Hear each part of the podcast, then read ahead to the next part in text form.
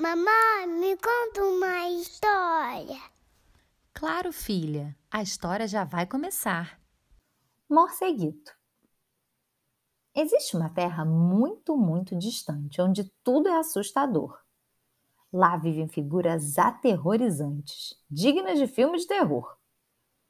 Esse lugar se chama Transilvânia, onde as bruxas têm verrugas maiores do que as da minha tia Vânia.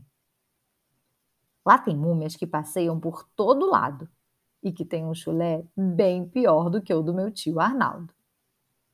Pois é, todo mundo que mora lá dá medo. O normal é ser assim, malvado e azedo. Ou seja, ser gente boa é uma exceção. Afinal de contas, nessa terra, o que não falta é assombração. Mas tem um serzinho que, para esses parâmetros, é meio esquisito.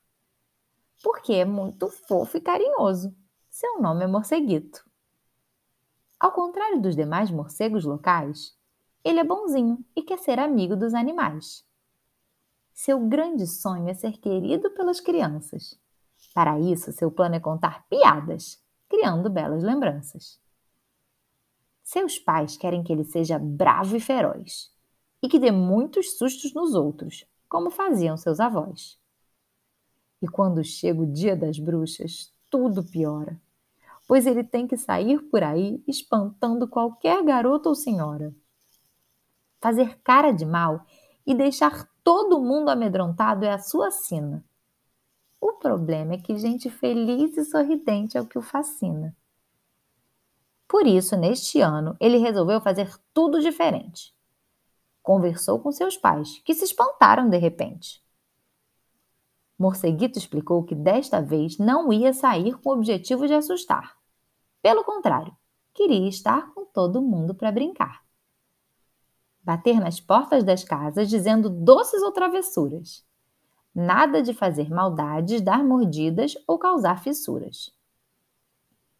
Papai e mamãe custaram para entender que ele queria ser piadista Onde já se viu um morcego tendo vida de artista? Mas depois de muito explicar, seus pais resolveram dar uma chance. E o acompanharam pela noite, o observando de relance. Morceguito avistou uma turminha de crianças fantasiadas. Entre elas estava Isabela, vestida de abóbora encantada. Estava tímido, mas resolveu delas se aproximar. E antes que pudessem correr, uma piada começou a contar. As crianças se entreolharam, sem entender nada, mas logo depois soltaram uma enorme risada. Assim, o morcego continuou fazendo seu show de humor e as crianças gargalharam muito, sem nenhum pudor. Olhando de longe, seus pais viram como o morceguito estava orgulhoso. O pequeno morcego tinha descoberto seu talento e aquilo era muito gostoso. Por isso, papai e mamãe aceitaram que ele tinha um destino novo. E de agora em diante, Morceguito seria responsável por animar todo o povo. Se você gostou, curte e compartilha.